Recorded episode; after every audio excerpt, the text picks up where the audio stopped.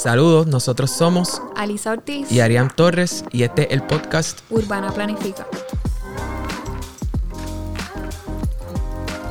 Huepa. Saludos a todos y todas, le damos la bienvenida al podcast Urbana Planifica. Nosotros somos Alisa Ortiz. y Arián Torres y en este episodio estaremos hablando sobre el cambio climático. Y para el tema de hoy tenemos a alguien bien especial. Nos acompaña la planificadora Wanda Crespo, Huepa. quien es especialista del programa de adaptación climática en apoyo al programa RISA de la NOAA en Puerto Rico bajo contrato con Linker. Y por si acaso, para las personas que no estén familiarizados con lo que es la NOAA, pues es la Administración Nacional Oceanográfica y Atmosférica. Oceánica y atmosférica. Oceánica y Atmosférica, perfecto. Bueno, pues Wanda es planificadora profesional licenciada con una tremenda carrera como planificadora. Antes de su posición actual, pues fungió como directora también de la división de planificación de la firma local Estudios Técnicos. Y también pues es mi ex jefa y de la cual he aprendido mucho y pues sigo aprendiendo. Así que estoy bien contenta de tenerla en este episodio del podcast Urbana Planifica. Wanda, bienvenida y muchas gracias por acompañarnos. Gracias por invitarme, muy agradecida. Bienvenida, Wanda, muchas gracias. Este, bien, pues yo creo que un buen punto de partida, ¿verdad? Es definir, empezando por definir lo que es el cambio climático. Y voy a usar una definición de la Organización de las Naciones Unidas y dice que el cambio climático se refiere a los cambios a largo plazo de las temperaturas y los patrones climáticos del planeta Tierra. Sí, así mismo, Arián. Es bien importante hacer la distinción entre lo que es calentamiento global y lo que es cambio climático. Ok. El calentamiento global se refiere a la temperatura de la superficie de la Tierra. Y esta temperatura ha aumentado sustancialmente desde la revolución industrial, cuando los seres humanos comenzamos a llevar a cabo actividades que emiten cantidades sustanciales de gases de efecto de invernadero. Ok. Estos gases se generan por la actividad industrial, la producción de energía a base de combustibles fósiles, por los medios de transportación como los carros, los aviones, eh, que dependen de estos combustibles fósiles y por prácticas agrícolas modernas, o que llamamos modernas, ¿verdad? Como la ganadería, entre otras. Es importante indicar que nosotros necesitamos calor para vivir en el planeta Tierra. ¿verdad? Exacto. Eh, naturalmente la luz solar brilla y se refleja en la superficie terrestre, se absorbe y vuelve a la atmósfera eh, en forma de calor. En la atmósfera los gases de, de invernadero atrapan ese calor, lo retienen, ¿verdad? Parte de ese calor y el resto lo liberan. Lo que sucede es que mientras más gases emitamos, más calor se retiene y ahí es que se genera el problema porque tenemos un exceso de calor. Entonces ese exceso de calor comienza a generar cambios en el clima de forma acelerada. A nivel global, a nivel regional y local vemos unos efectos en cascada que incluyen cambios en precipitación, el aumento en el nivel del mar y particularmente el aumento en fenómenos extremos como sequías, inundaciones, nevadas en otros lugares, tifones, tornados, entre otros. Exactamente. Y qué bueno que mencionas todos estos efectos, eh, Wanda. Eh, algo que nos gusta aquí hacer en Urbana Planifica es traer el tema a lo que es el contexto local de Puerto Rico. Y hemos visto allá algunas olas de calor, lo hemos visto en las noticias, lo hemos Chacho, sentido. Bien brutal. Aumento en el nivel del mar, huracanes más intensos. Y entonces la pregunta es, ¿cuáles son los efectos del cambio climático que se han observado en el contexto de Puerto Rico hasta el momento? Pues mira, en Puerto Rico hay ¿verdad? Unos, unos elementos que consideramos lo- como los indicadores de cambio climático. Ok. Y es importante, ¿verdad? Eh, también eh, reconocer que eh, cuando escuchamos a los investigadores hablar de cambio climático y los niveles de certeza, pues ellos para llegar a una conclusión o decir que tienen ahí certeza en un dato, ellos evalúan unos eh, datos, por ejemplo, de, de climatológicos a través de mucho tiempo, típicamente 30 años. Ok. Ok. Tienen que ser datos robustos para ir determinando los niveles de certeza. En Puerto Rico, por ejemplo, tenemos eh, la temperatura. Eh, la isla pues se ha calentado durante la isla, el Caribe, ¿verdad? El mundo eh, se ha reflejado datos de temperatura que han incrementado. Por ejemplo, es importante en Puerto Rico, nosotros tenemos 72 años documentados de temperatura. Se empezó a medir más o menos desde 1950 Wow, qué interesante eso. un informe de la NOAA que se publicó en enero, ¿verdad? Que, que tiene información para Puerto Rico e Islas Vírgenes, indica que Puerto Rico la temperatura promedio anual ha aumentado 2 grados Ay, Fahrenheit. Dios mío. Se siente. Un dato bien importante y es bien interesante que en Puerto Rico la temperatura en las áreas, la temperatura nocturna ha aumentado, particularmente en las áreas costeras, en las áreas de baja elevación. Wow. Y de eso hay certeza. Wow. Y es posible que también esto esté ocurriendo en las áreas más altas, pero el nivel de confianza es un poco menor. Ok. Y también se ha encontrado que el número de noches extremadamente calurosas ha, sido sobre el promedio desde el, el, 2000 más o menos. Con razón, como que ya siento que los aires no enfrían como antes. Y es que de noche está haciendo más calor. Y sí, eso tiene implicaciones, por ejemplo, en el consumo energético y, y, pues lo hemos experimentado, ¿verdad? en, en, en, los cortes de electricidad en, en los periodos nocturnos. Exacto. Pero también es importante, ¿verdad?, que los escenarios apuntan a que va a haber un, un aumento en los días que son extremadamente calurosos. Wow. Y va a haber un aumento a más de 150, 200 días al año de días extremadamente calurosos y estamos hablando que este escenario es para 2041-2060. Estamos en el 2022. Eh, y entonces también se ha encontrado que los cambios que se proyectan en las temperaturas mínimas son bastante homogéneos, espacialmente homogéneos eh, a través de la isla. Así que este aumento en temperatura, pues posiblemente lo vamos a, a sentir a través de todo Puerto Rico. Exacto. Wow. Y entonces otro, otro indicador, ¿verdad? Eh, que tenemos es la precipitación. Y en Puerto Rico, ¿verdad? La lluvia. Pues en cuanto a la lluvia, no se observa tendencias en el promedio de lluvia por temporada. No, no se ha observado cambios. Los datos no, no reflejan que hay cambios sustanciales. Tampoco eh, se refleja que hay una tendencia a que estén aumentando los eventos de precipitación intensa, que son los eventos de más de 3 pulgadas por día. Eso no quiere decir que no está pasando pero los datos no reflejan un incremento en eso que está pasando. Ok, ok. Eso es importante. Sí, y, otro dato también, ¿verdad? Es que estas sequías que están ocurriendo recientemente, eh, pues están relacionadas con lluvias anormalmente secas durante lo que se supone que sea la época lluviosa. En ah, Puerto Rico tenemos una época de lluvia y una época seca para ponernos un poquito en contexto, la época seca se relaciona con la cuaresma, con la, e, e, ¿verdad? Enero, ah, febrero, marzo. ya en mayo empezamos a sentir que llega la lluvia. Por eso es que sale lo de, ah, el primer aguacero de mayo. Que te pones más lindo. Exacto. Ah. Exacto. Pues entonces, por eso es bien importante, ¿verdad? Que me gusta relacionar las cosas, como que la sequía, la cuaresma, en mayo, y, y sigue, ¿verdad? En octubre. Y entonces lo que se ha estado observando es que esas lluvias que llegaban en mayo se han estado retrasando un poquito. Okay. Y también se ha observado que los periodos de sequía pues han sido más recurrentes. Okay. Así que eh, pues es bien importante, ¿verdad?, tener eso en mente, porque en cuanto a la precipitación, sí se proyecta que el Caribe y Puerto Rico sean más secos, que el clima sea más seco. Okay. Wow. Eh, y entonces Sí se proyecta que la lluvia promedio anual se va a reducir a través del siglo XXI.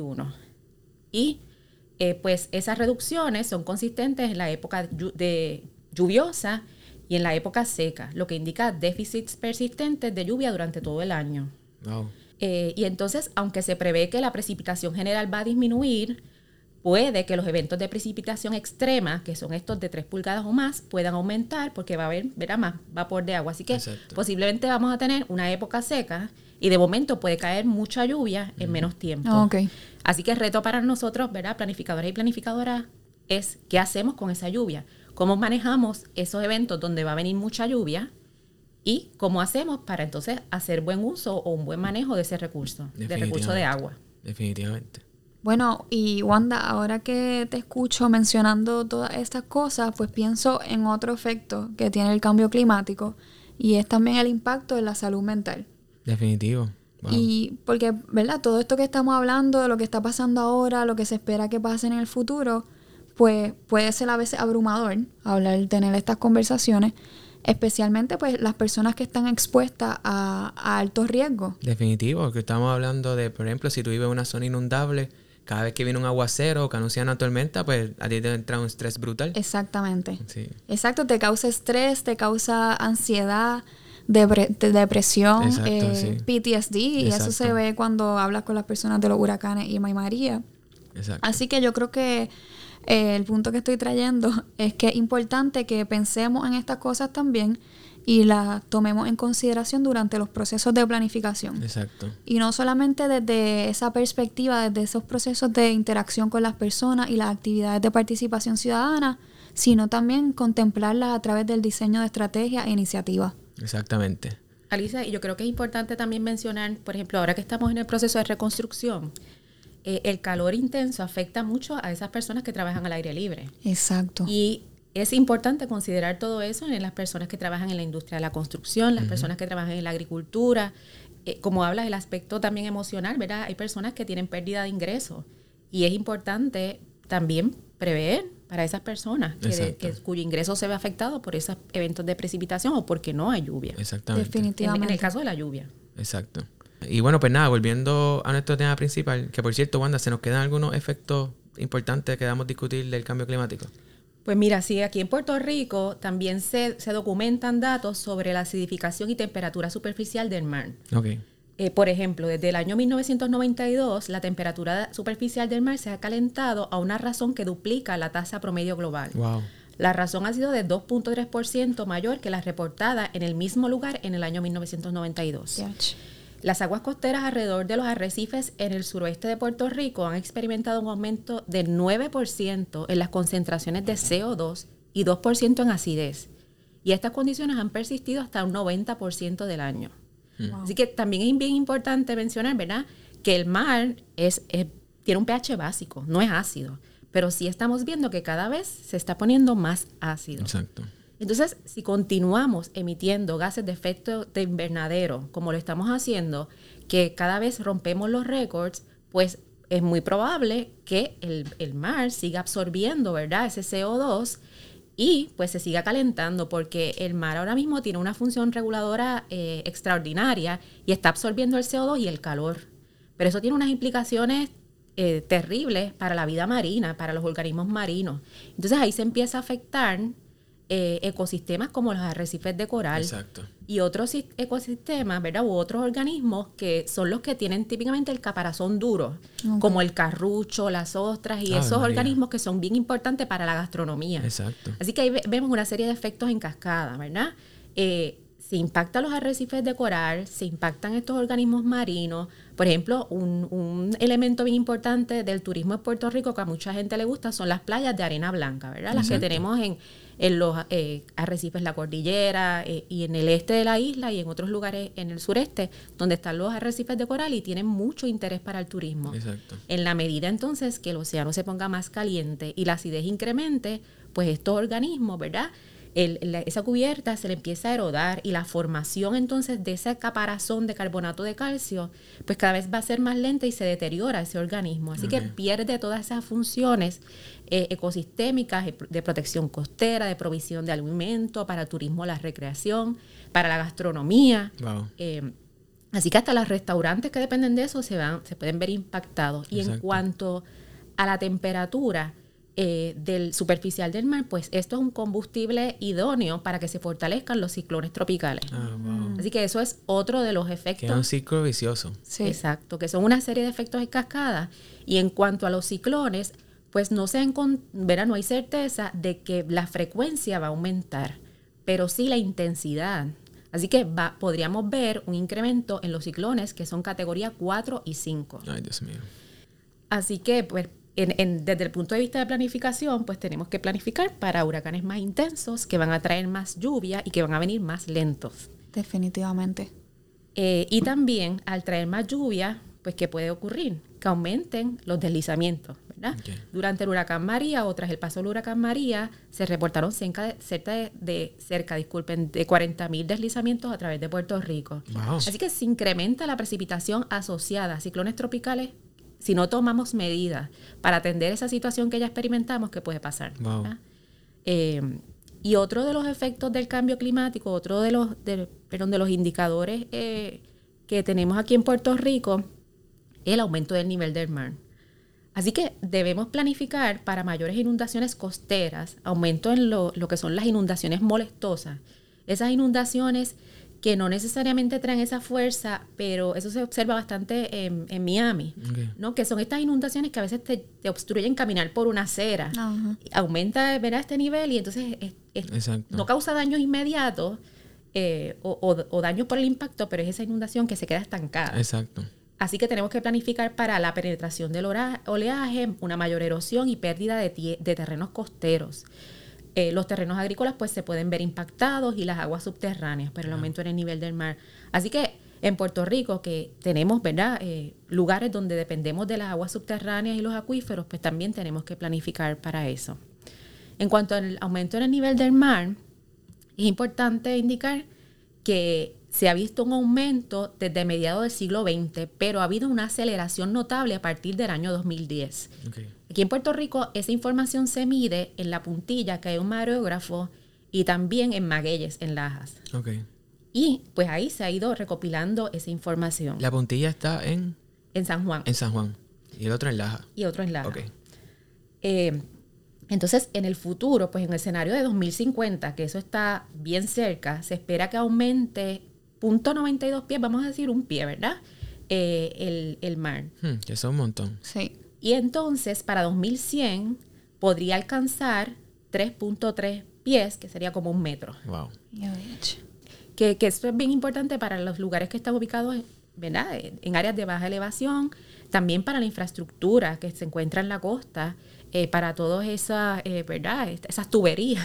Hmm. Eh, así que eso tiene muchísimas implicaciones para todas esas comunidades costeras. Y en Puerto Rico, ¿verdad? La, población y las actividades se concentran en las áreas costeras. Exacto. tenemos 44 municipios costeros y pues una 60 de la población vive en lugares costeros. Y casi todas esas empanadas de carucho que estamos hablando ahorita se consiguen en esas áreas costeras. Eso también se va a ver afectado. Sí. Bueno, pues, Wanda, pues ya nos ha hablado, ¿verdad? En cierta medida eh, de todos esos impactos que entiendo yo que los renglones entonces son afectados eh, la agricultura, ¿verdad? Que afecta la, la comida, eh, la pesca, que además de la comida también puede, puede, afectar la economía. El turismo. Estamos hablando del turismo, la recreación, ¿verdad? Pues las playas, los parques, eh, las viviendas que son afectadas quizás por el deslizamiento, por inundación. Toda, toda la infraestructura, básicamente. Básicamente toda la infraestructura. Las personas también que tienen enfermedades cardiovasculares, diabetes, las personas encamadas, las personas que tienen úlceras, los asmáticos. Eh, o sea, los, los efectos en cascada son muchísimos. Eh, el sistema de salud de Puerto Rico, que estos días ha salido bastante en la prensa, pues también, ¿verdad? Eh, se ve impactado porque en la medida en que tenemos un, un, cambio en la estructura poblacional, tenemos una proporción de personas de edad avanzada que todos nos estamos moviendo a eso. Y hay un sistema de salud, ¿verdad?, que no necesariamente está preparado para atender eso. El sistema de transportación de Puerto Rico tampoco está preparado para atender, ¿verdad?, eh, esto. Así que esto lo tenemos que mirar como un asunto integral eh, desde el punto de vista, ¿verdad?, de, de, todos los sectores de la población. Definitivamente. Me gusta eso y, y de eso mismo, ¿verdad? Es el, aquí entran también los planificadores porque de eso nos encargamos, de mirar también la situación pues a este nivel quizás más general, más macro e, y identificar a todas estas personas o grupos con expertise, con, con experiencia, con con conocimiento en las distintas áreas para entonces poder atender estos problemas. Exactamente. Y bueno, pues qué bueno que estamos hablando de eso porque eh, para eso íbamos, ¿no? Este, este podcast precisamente es de planificación. Y por cierto, cuando hablamos de personas, ¿verdad? En el campo de la planificación, pues no son solamente personas que son planificadores. También tenemos geógrafos, tenemos arquitectas, tenemos personas de economía, tenemos científicos naturales, científicos sociales, trabajadores sociales, psicólogos, un montón de gente, ¿verdad? Así que es una, una profesión bien integradora y abarcadora. Además de las comunidades. Y por cierto, las comunidades, los líderes comunitarios, eh, directores de organizaciones sin fines de lucro, todo eso. Este, así que quizás pues podemos entonces empezar a hablar un poco, ¿verdad? De, ya sabemos todos esos efectos, pues que podemos empezar a hablar un poco de qué se puede hacer, ¿verdad? Para bregar con el cambio climático. Y pues nosotros hicimos un poquito de investigación y pues ya sabemos que más o menos tenemos, o sea, por lo menos se han identificado dos formas principales, o se le han dado dos nombres lo que es mitigación climática, y entonces los años más recientes pues ha cobrado un poco más relevancia lo que es adaptación climática. Así que Wanda, nos interesaría hablar un poquito más o menos de qué significa cada una de esas, esas acciones. Pues mira, la mitigación eh, cambio, ante el cambio climático incluye estrategias para reducir las fuentes y las emisiones de gases de efecto de invernadero y mejorar esa remoción o el secuestro de dichos gases. Okay. Ahí estamos hablando, digamos, de tener energía renovable, eh, de reducir, pues, utilizar otros medios de transporte pues no motorizados o por lo menos transporte colectivo que lleve, mueva mucha gente eh, en, utilizando los menos recursos posibles. Eh, medidas para reducción del consumo de agua, ese tipo de cosas, ¿verdad? Cuando hablamos de la adaptación, la adaptación es más integral. Son aquellas acciones para minimizar o prevenir los impactos adversos del cambio climático y busca reducir los riesgos climáticos y las vulnerabilidades mediante ajustes de los sistemas. Aquí hablamos de políticas públicas, hablamos de estructuras de gobernanza, de métodos de participación, pero también hablamos de medidas particulares, ¿verdad? Pero hay que hacer una distinción, ¿verdad? Que a veces hay proyectos de mitigación que no necesariamente son medidas de adaptación. Y cuando hablo de mitigación es mitigación de riesgos. Digamos, puede haber algún proyecto de manejo de inundaciones o para el control de inundaciones que se plantee como una medida de adaptación. Pero si no lo miramos a través del lente de cambio climático, puede ser una medida que resulte en detrimento de la adaptación de un lugar. Okay. Y yo pongo, ¿verdad? Uno de los ejemplos puede, ejemplos puede ser las canalizaciones. Las canalizaciones, ¿verdad? Tienen el propósito de sacar la mayor cantidad de agua en el, mejor, en el menor tiempo posible de un lugar. Pero entonces, si lo miras bajo el lente de cambio climático en Puerto Rico, que podemos experimentar entonces una reducción en la precipitación, cuando tú modificas ese valle inundable, ¿verdad?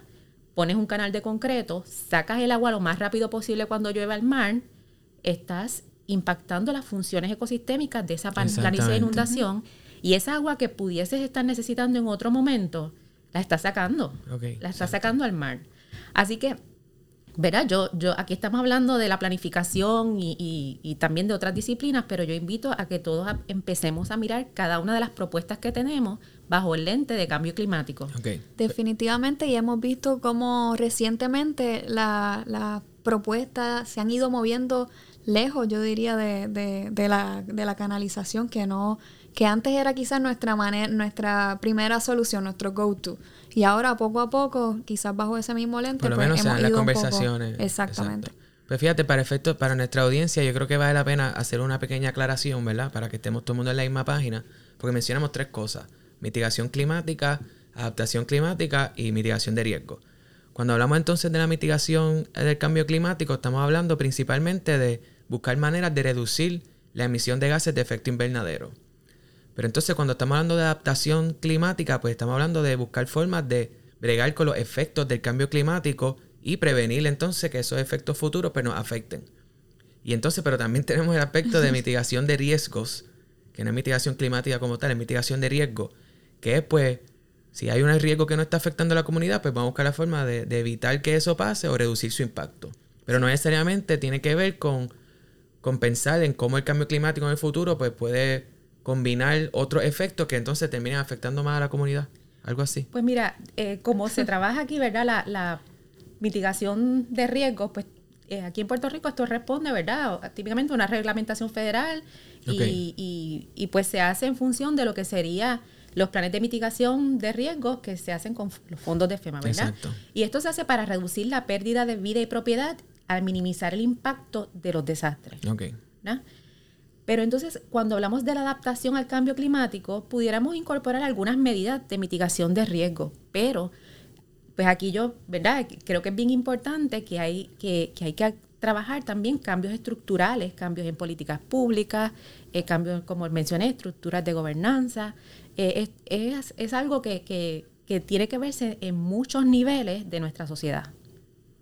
Definitivamente. Y, y Wanda, qué bueno que trae eso al tema porque una de las cosas precisamente que queríamos hablar en el episodio de hoy es sobre esas leyes, esos programas que tenemos en Puerto Rico actualmente para que atiendan el cambio climático. Y quizás puede, ¿verdad? También identificar algunos de los retos y las cosas que nos faltan por, por fortalecer o por mejorar respecto a esto. Pues mira, Puerto Rico, eh, yo creo que, tiene una ley, ¿verdad? Bien, bien ambiciosa, que es la ley 33 de 2019, conocida como la Ley de Mitigación, Adaptación y Resiliencia al Cambio Climático de Puerto Rico, que establece un comité de expertos y asesores para esbozar el plan de mitigación y adaptación y resiliencia. Ese eh, comité pues ha estado trabajando en ese plan y pues por lo que he escuchado el plan eh, estaría listo el verano del año que viene, de 2023. Okay. Em, así que, pues en esa dirección. Hay un grupo trabajando, hay unas eh, personas también, eh, una serie de expertos trabajando en este tema y personas con peritaje. También en Puerto Rico hay una organización que es voluntaria que se llama el Consejo de Cambio Climático. Que es un esfuerzo colaborativo de eh, múltiples disciplinas y voluntarias iniciada en el año 2010 y que tiene eh, personas, que reúne personas de agencias federales, estatales y empresas privadas, la academia e investigadores independientes y, y, el del sector sin fines de lucro. Entonces, lo que hace el Consejo de Cambio Climático es que genera un informe, que es el informe del estado del clima para Puerto Rico. Y ahí, de ahí es que sale mucha de la información que yo les estoy presentando. Interesante. Ese, ese comité, eh, o perdón, ese Consejo de Cambio Climático tiene cuatro grupos de trabajo. Y eso, el primer grupo de trabajo es el conocimiento de la geofísica y química, y de ahí entonces que hay personas con peritaje que dicen, esto es lo que yo voy observando, esta es la certeza o la, o la poca certeza que tengo sobre esos temas. Entonces luego se pasa al segundo capítulo, que se evalúa el impacto en la biodiversidad y la ecología. Luego el tercer capítulo evalúa el impacto sobre la sociedad. Y luego entonces el cuarto capítulo es la comunicación ¿verdad? De, de, los efectos del cambio climático. Que es bien importante. Y entonces también hay otro documento que se trabaja entonces a nivel federal, eh, que es el informe, el National Climate Assessment, el informe más reciente, eh, el cuarto informe, ahora se está trabajando el quinto informe, que también entiendo que debe estar en 2023. Y esa es la autoridad sobre el tema de cambio climático, pero ese informe se trabaja a nivel del Caribe, ¿verdad? De Puerto Rico y de las Islas Vírgenes de Estados Unidos. Sí, que más regional del Caribe. O sea que en el 2023 esperamos tener eh, bastante, información, nueva. sobre cambio climático. Exacto. El informe del PRSC ya está listo y se espera que entonces ya se publique en septiembre, octubre. ok, Eso ya me invito. Así que esa información, ¿verdad? Es información base que puede ser utilizada para los procesos de toma de decisiones, particularmente en el proceso de recuperación en Puerto Rico. Okay. Perfecto. Y una pregunta ¿verdad? de seguimiento, eh, ¿cuáles son las agencias principales que más o menos pues, participan de esos procesos y que están encargadas más o menos de, darle forma a, esas leyes o a esas entidades? Bueno, el Comité de Expertos y Asesores de Cambio Climático es liderado por el secretario o secretaria del Departamento de Recursos Naturales. Y el Departamento de Recursos Naturales, a través del programa de manejo de zona costanera y cambio climático, pues ha trabajado distintos eh, estudios, planes durante los pasados años. Eh, también, eh, como parte de ese, el SEAC, ¿verdad? El Comité de Expertos y Asesores, pues está el, el DEC, y hay otras agencias. Está ¿El DEC es el de Desarrollo Económico y Comercio? Sí. Okay. Eh, la Universidad de Puerto Rico y otras, ahora mismo no recuerdo si hay otra entidad gubernamental involucrada y también entonces hay personas eh, que son de la academia que, y, otras personas que del sector civil, ¿verdad? Exacto. Que pertenecen a ese comité. Okay. Pero en cuanto a la, generación de información, entiendo yo que el Departamento de Recursos Naturales, pues quien ha estado generando más información, pues también hay otras entidades del gobierno eh, subvencionadas ¿verdad? Con el por el gobierno federal, como Caricus en Mayagüez, y también em, el Caribbean Climate Hub, que está bajo el Instituto Internacional de Astronomía Tropical, el Forest Service, aquí en Puerto Rico, cuya población básicamente pues son los agricultores y los dueños o manejadores de terrenos privados. Ok, ok. Ah, qué bueno, eso es importante. Así que yo creo que hay muchos esfuerzos. Sí, sí. Y, y también hay muchos esfuerzos a nivel comunitario pasando. Exacto. Definitivamente. Y entonces qué bueno que trae esto de, de quiénes son las entidades y los grupos que están trabajando este tema de, cambio climático. Así que como parte de, de, nuestro episodio siempre nos gusta atender el tema de acceso a la información de manera accesible y fácil de entender. Y yo creo que más o menos pues saben por dónde voy con la pregunta y es dónde las personas pueden obtener información sobre el cambio climático en Puerto Rico. Ya dijimos, ya dijimos que el 2023 viene mucha, pero más o menos en lo que eso va, porque la gente imagino que va a escuchar esto y rápido va a salir a, corto plazo, a corto plazo. Exacto. Pues mira, la, la, como les mencioné, en la página del Departamento de Recursos Naturales, bajo el programa de manejo de la zona costanera, ahí hay bastante información. Okay. También el Consejo de Cambio Climático tiene su página web, el Puerto Rico Climate Change Council. Ok. Perfecto. En la página de Caricus, ellos tienen un repositorio de información con la información más reciente, por ejemplo, de la NOAA, sobre el incremento en el nivel del mar y otros visualizadores. Y también lo pueden conseguir en la, página de Caricus y, es mucha la información que hay. Y como les mencioné, pues también el Caribbean Climate Hub, pues en su página web tiene muchísima información. Ok. Ah, pues nosotros entonces la descripción de este episodio, ya sea en, en Spotify o en Apple o en Google Podcast, pues vamos a incluir entonces esos enlaces para que las personas pues, puedan buscar más información. Exacto. También quiero añadir, este Wanda a través de su posición de trabajo ha trabajado un docu- unos documentos sobre los indicadores del cambio climático en Puerto Rico Exacto. que están bien chévere, lo presenta de una manera bien fácil de entender, este, de una manera sencilla, simple. Así que si les interesa también nos pueden escribir y entonces le compartimos la información. Exacto. Nos pueden escribir a urbanaplanifica.gmail.com, Sí. ¿verdad? Exacto. O enviarnos un mensaje también por las redes sociales, Oh, cualquiera. Sí, No nos envíen mensajes si no están dando follow ya. mentira, mentira. que yo creo que es bien importante mencionar que hay muchísima información, pero hay un reto en el idioma, porque el- mucha de esta información tiene un lenguaje técnico que es complejo en sí mismo, ¿no? Así que eh, el lenguaje es complejo y si, le, y si está en inglés, pues tenemos una barrera. Claro. Entonces, aún mucha de la información que se hace para lo que le llaman, ¿verdad? El, el Caribe americano, Puerto Rico e Islas Vírgenes, pues la hacen en inglés. Y tenemos muchas cosas en común, pero tenemos diferencias y el lenguaje es una de las Exacto. diferencias principales. Así que mm, parte de lo que yo he estado trabajando es buscar la manera de simplificar esta información y ponerla en español para que esté disponible para la mayoría, ¿verdad? Para toda aquella persona que tenga interés en este tipo de información. Exacto. Ah, pues aquí, sabes que Urbana Planifica tiene una, una entidad aliada. Gracias. Que podemos ayudar con eso. Así que bueno, pues obviamente el acceso a la información es sumamente importante y aquí hemos mencionado todas las razones. Así que vamos a seguir trabajando, ¿verdad? Para mejorar ese acceso a la información. Pero también nosotros, ¿verdad? Aquí en Urbana Planifica, pues también nos importa mucho el aspecto de la justicia social, de la justicia ambiental y climática. Entonces, pues cuando hablamos de, de los efectos del cambio climático y de inclusive del acceso a la información, pues sabemos que no todo el mundo pasa por el mismo proceso, ¿verdad? No todo el mundo sufre lo- los efectos de igual manera y pues no todo el mundo tiene la capacidad de encontrar esos datos, la información y entenderlo en inglés y entender ese vocabulario complejo. Y por ejemplo, pues en la literatura de planificación para el cambio climático específicamente se ha hablado sobre lo que en inglés llaman el frontli- los frontline communities, que son comunidades de primera línea de batalla. Y estas pues son las comunidades que o se afectan primero por los diferentes impactos o que son las que más terminan afectándose. ¿Tenemos datos e información sobre alguna de esas comunidades en Puerto Rico? Pues mira, Puerto Rico tiene niveles de pobreza, desigualdad muy altos. Y también cuando miramos los mapas de peligros naturales, vemos que los peligros naturales están básicamente a través de toda la isla. Así que podríamos decir que en Puerto Rico hay muchas, muchas comunidades que son lo que se consideran los frontline communities. ¿no? Y también pues las características de las comunidades no- nos llevan, ¿verdad? A, a- hay que conocerlas, ¿verdad? Primero tendríamos que conocerlas para entonces poder determinar. Pero con los datos que nosotros tenemos del censo, pues vemos, por ejemplo, que Puerto Rico eh, hay, para darte ¿verdad? algunos datos, el 39.8% de las familias viven bajo el nivel de pobreza y dentro de la familia el 70.6% son hogares monoparentales liderados, liderados con mujeres, Wow. por mujeres con niños. Wow.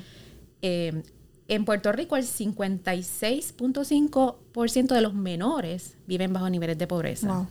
Y el 38.8% de las personas de 65 años o más. Y estos son datos de la encuesta de la comunidad, eh, ¿verdad? De, a 5 años para el año 2020. Ok. Así que, pues, ¿verdad? Estamos ante ese contexto a nivel isla.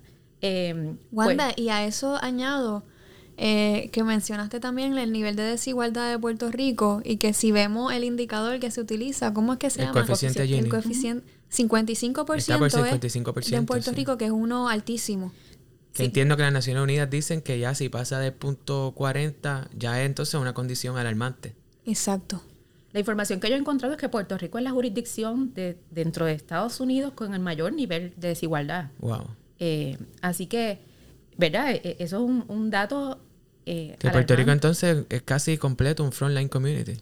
Podríamos pensar que lo que no sería un frontline community es lo menos. Exacto. Wow.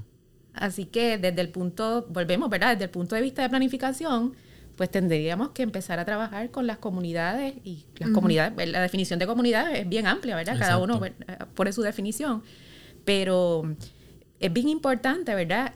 Dejar claro que el cambio climático no es un asunto ambiental, No es un asunto de científicos ambientales, sino es un asunto que impacta a la economía y, e impacta a toda la sociedad. Y si no lo atendemos adecuadamente, pues ¿qué vamos a hacer? Vamos a incrementar los niveles de pobreza, la desigualdad, a afectar el acceso a los recursos eh, de alimento, de agua. Así que pues tenemos que, trabajar con eso de manera urgente. Definitivamente. Y pues en esa misma línea, eh, durante estos días, el Nuevo Día publicó una noticia, eh, es titulada Urge delinear medidas a corto plazo para enfrentar la erosión costera, que es uno de, de los efectos que podemos ver. Entonces, en esta noticia hace referencia a los esfuerzos del cuerpo de ingenieros que están llevando a cabo reuniones y estudios para atender entonces ese problema de erosión costera. Sin embargo, pues la, la doctora Maritza Barreto, a través de la noticia, expone dos puntos. Número uno, es la, esa necesidad de realizar medidas a corto plazo, acciones urgentes para atender este problema. Exacto. Y número dos, pues también se menciona la necesidad de ir planificando estrategias de, relocalización de la población, eh, específicamente la que vive, ¿verdad?, en estas zonas impactadas. Pues mira, eso es un tema bien complejo, ¿verdad? Y hay que tomarlo con mucha sensibilidad, pero es un tema yo creo que del que hay que hablar. Eh, y, el, y, los retiros planificados, básicamente, ¿verdad? En palabras sencillas, es planificar un espacio para decidir qué medidas de adaptación o mitigación son las más apropiadas que pudiera requerir entonces ir moviendo a, las personas que están eh, más expuestas a otros lugares, preferiblemente dentro de esa comunidad, ¿verdad? Preferiblemente considerando lo que las preferencias y las condiciones de esas personas. Y a veces se trabaja o se plantea indistintamente lo que sería un buyout, versus un retiro planificado, ¿verdad? Y lo que es un buyout, que es un dinero que se da para la adquisición de una propiedad privada de que, se, que se vende de, de manera voluntaria, eh, pues típicamente los buyouts, ¿verdad? Se dan caso a caso, Exacto. pero no se hacen en comunidad. Exacto. Así que cuando hablamos de retiro planificado, pues yo lo que pienso, ¿verdad? Que es un tema que ya tenemos que empezar a hablar de eso, con la sensibilidad que amerita y con una mirada también de múltiples disciplinas, disciplinas que es lo que requiere. Y no verlo desde el punto de vista, digamos, estructural únicamente, o desde el punto de vista, ¿verdad?, de que a esa gente hay que moverla, como se, como se plantea, ¿no? Ellos están en peligro, a esa gente hay que moverla, pero ¿qué vamos a hacer? y cuando se habla de los lazos, pues a veces eh, son lazos que necesitamos en la persona que te da la mano en el día a día. Y hablamos también mucho de cuando ocurrió el huracán María, que fueron esas comunidades las que se ayudaron entonces, si rompemos o lastimamos esas comunidades, ¿qué, va, ¿qué va a pasar si no estamos haciendo nada para fortalecer el sector que va a apoyar esas comunidades? Exactamente. Que es como, es un asunto bastante complejo, sí, sí. pero los asuntos complejos hay que trabajarlos, ¿verdad? Eh, empezarlos a trabajar y poco a poco. Y de hecho, en esa misma línea, este, los otros días estaba leyendo un artículo que habla sobre esto mismo, ¿verdad? Porque es un tema complejo y a veces no nos atrevemos a hablarlo, pero yo creo que hay que tener la conversación ahí, por ahí empezamos y entonces habla también sobre todas estas consideraciones que son importantes al, hablar sobre este tema. El contexto social de, la comunidad, el contexto económico, el contexto histórico, el contexto cultural, este, donde yo trabajo, ¿verdad? Si, si me voy a reubicar, tiene que ser cerca de ese trabajo, tiene que ser, como tú dices, manteniendo las relaciones de apoyo con las que yo cuento actualmente. Obviamente, ¿verdad? Una vivienda segura, con acceso a oportunidades como transportación, eh, escuelas, servicios de salud. servicios de salud, entre otras cosas. Y un caso emblemático que, ¿verdad? Que, que, se habla mucho de ese caso en Puerto Rico son las comunidades del Caño Martín Peña, donde se llevó a cabo el proceso de realojo de algunas partes de la comunidad en conjunto con la comunidad y se trató, ¿verdad? Se dio la opción de que los que quisieran permanecer en comunidad, pues iban a permanecer en la comunidad. Y entonces esos espacios que, que fueron liberados, pues fue interesante porque muchos, pues, los trabajaron a manera, en ese proceso de transición, eh, a manera de, de huertos comunitarios. Y, lo importante es que, se tomó en cuenta lo que las personas y esos lazos, lo que las personas querían y esos lazos que se dan dentro de la propia comunidad. Exacto. Y fíjate, yo creo que es importante que hablemos, que mencionemos algo que es el aspecto de la equidad, que quizás, bueno, que lo, hemos mencionado, pero quizás aclararlo, que es el aspecto de que estamos en una situación, ¿verdad? Y con todos los datos que Wanda nos compartió aquí y los que pues no son, no podemos decir con certeza, pero que ya más o menos podemos ver unas tendencias, y es que inevitablemente hay poblaciones completas que están viviendo en áreas que quizás en 15 o 20 años ya no van a poder estar allí. Así que la reubicación no, es, no, estamos hablando que es algo opcional, es que va a ser algo que va a tener que hacerse. Y entonces en ese proceso, si no se hace a través de un proceso planificado, considerando ¿verdad? Los, los, fundamentos de la equidad y de la justicia social, pues algunas personas van a poder reubicarse en áreas que ellos quieran.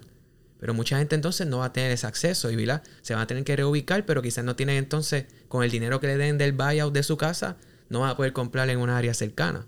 Sí, yo creo que hay también un asunto, ¿verdad?, de, de la confianza que pueda haber, ¿no? Y yo creo que hay mucha desconfianza en los procesos. Primero, que no, se ha, que no se ha empezado a hablar de lo que es retiro planificado, porque retiro planificado es, puede ser preventivo. Exacto. Y no tenemos entonces que, que, que tener, ¿verdad?, el agua para entonces eh, ser reactivo. Exacto. Así que lo que sería el retiro planificado es una planificación preferiblemente proactiva eh, que, esos procesos de planificación llevan tiempo y para que entonces las personas puedan, puedan moverse o puedan ¿verdad? darse esa, eh, ese desplazamiento interno de manera que, se considere eh, la realidad de ese sector. Definitivamente. Y trabajar también, como tú dices, esa desconfianza que existe. Hay que reconstruirla. Eso es sumamente esencial en, en, en el momento en el que estamos viviendo. Y un ejemplo es si tú vas a hacer un retiro planificado, ¿verdad? No, y vas a reubicar personas, esos terrenos no es para que se le después lo vuelva a usar el, sí, que otra persona otra, con, otros intereses, vamos a decir, quizás. Y yo creo que ese ha sido un poco el reto, ¿verdad? Que, que tenemos, eh, que por una parte, pues, eh, como dice Ariam, hay, hay que hacer algo, ¿no? Pero por otra parte tienes grupos comunitarios que entonces están eh, trabajando con construcciones, en, por ejemplo, en las áreas costeras, que se han hecho sin los debidos procesos. Así que en la medida que sigan ocurriendo esas cosas, pues es muy difícil que tengamos confianza en los procesos. Sí, esos son parte de los retos. De los parte de los retos de la planificación también, ¿verdad? Que, que es como que parte de, es que las muchas comunidades ya bregan con sus propias experiencias y sus experiencias quizás no han sido buenas y entonces uno viene a decirle, mira, pero se puede hacer de esta forma y pues a veces como que, pues mira, pues no necesariamente confían y con mucha razón, ¿verdad? Porque si no han visto, si no han visto el ejemplo de eso positivo, pero sí existen cosas positivas que han pasado. Y yo creo que podemos, ¿verdad? Ya estamos llegando al final de este episodio, pero antes de terminar, pues sería bueno ver algunas mejores prácticas o casos buenos que se han dado, no necesariamente de reubicación, pero en términos, ¿verdad?, de atender el cambio climático en general y su efecto. Así que, Wanda, no sé si sabes de algunos ejemplos de Puerto Rico o de otros países de América o de, o de cualquier parte del mundo. Pues mira, aquí en Puerto Rico puedo hablar de, ¿verdad? de que conozco esfuerzos de base comunitaria y, uno emblemático ha sido Casa Pueblo, que trabaja con el tema energético. ¿verdad? Eh, en el tema de agricultura, pues tenemos pues el Josco Bravo trabajando también, creando cepas de agricultores en Puerto Rico. Tenemos a Taller Salud, que trabaja con temas de justicia, equidad, la salud de la mujer. Tenemos a la Organización Protectores de Cuenca, que trabaja con soluciones basadas en la naturaleza. Y también tenemos eh, el proyecto de dunas de arena en Isabela, de vida marina. Exacto. La Universidad de Puerto Rico en Aguadilla, que también es un proyecto bien visible y emblemático que también eh, pues, es de soluciones basadas en la naturaleza. Así que esos son los que se me ocurren. Son eh, todos muy buenos. Pero hay, hay muchísimos esfuerzos pasando que a veces ¿verdad? uno se entera en la marcha. ahora mismo pues también está acosado eh, trabajando con el tema también de salud en la montaña, así que ahí hay muchos esfuerzos de base comunitaria. Perfecto, y les invitamos a que lean y busquen y, visiten estos proyectos para que sigan entonces aprendiendo. Eh, antes del cierre del episodio, quería dejarles con, algunos datos que, que, identificamos sobre el tema pues, del cambio climático en Puerto Rico. En el 2018 se publicó el estudio de percepción pública sobre el riesgo y la resiliencia al cambio climático, que fue preparado por la NOAA, DRNA, el Programa de Manejo de la Zona Costanera y Estudios Técnicos. Y en el estudio se medía cómo las personas en Puerto Rico perciben el cambio climático. Según el estudio, el 83% de las personas en Puerto Rico conocen lo que es el cambio climático. Y también eh, el estudio presenta que 8 de cada 10 puertorriqueños piensan que el cambio climático es muy o bastante importante. Y por último, ¿verdad? el otro dato que me, que me pareció interesante es que el 71% está muy o bastante preocupado con respecto a los posibles efectos. Así que quería traer esta información a la mesa para resaltar la, resaltar la importancia de este episodio y de que continuemos teniendo este tipo de conversación sobre el tema. Bueno, Wanda, y antes de, de acabar el episodio, ¿hay algo que te gustaría añadir? Yo quería mencionar también que el cambio climático puede aumentar la frecuencia e intensidad de eventos climáticos extremos. Y también es importante, ¿verdad?, eh, mencionar que se ha observado a nivel mundial que la creación de riesgo está superando la reducción de desastres. Así que estamos creando más situaciones de riesgo cada vez, ¿verdad? Así que eh, nosotros hablamos mucho del huracán María y estamos trabajando con eso, pero si no abordamos, e, en, el, en Puerto Rico, tenemos que enfocarnos en la adaptación al cambio climático sin abandonar la mitigación, porque eso es una responsabilidad social que tenemos. Y una de las cosas que podemos hacer como ciudadanos y ciudadanas es cambiar nuestros patrones de consumo, por ejemplo, em, que eso es bien importante. También trabajar, ¿verdad?, con, con, con las medidas eh, de energía renovable, con aquellas medidas también que no resulten en la creación de más problemas, ¿verdad? Hablamos de energía, pero quizá la, hay que también trabajar con el uso de los terrenos y la mejor ubicación de esos sistemas energéticos en el espacio que tenemos. Definitivamente. Así que, que pues mi exhortación sería, ¿verdad? como he mencionado, a trabajar esto de, de, de un punto de vista integral con las herramientas que tenemos, enfocándonos en un mejor uso de terreno, en el manejo integral de recursos agua, ¿verdad? Y también en el manejo y, las consideraciones de, las perspectivas de la ciudadanía para que no terminemos incrementando la desigualdad y las injusticias en, en la población. Y eso se puede hacer. Definitivo, claro que sí. Totalmente de acuerdo. Y estamos aquí para eso. Bueno, pues con ese tema damos por terminado este episodio del podcast Urbana Planifica. Le damos las gracias nuevamente a la planificadora Wanda Crespo por acompañarnos hoy y por compartir su conocimiento con nosotros. Gracias, Wanda. Recuerden buscarnos y seguirnos en las redes sociales. Nos encuentran como Urbana Planifica. Eh, muchas gracias por acompañarnos y nos vemos en la próxima. Hasta la próxima. Gracias.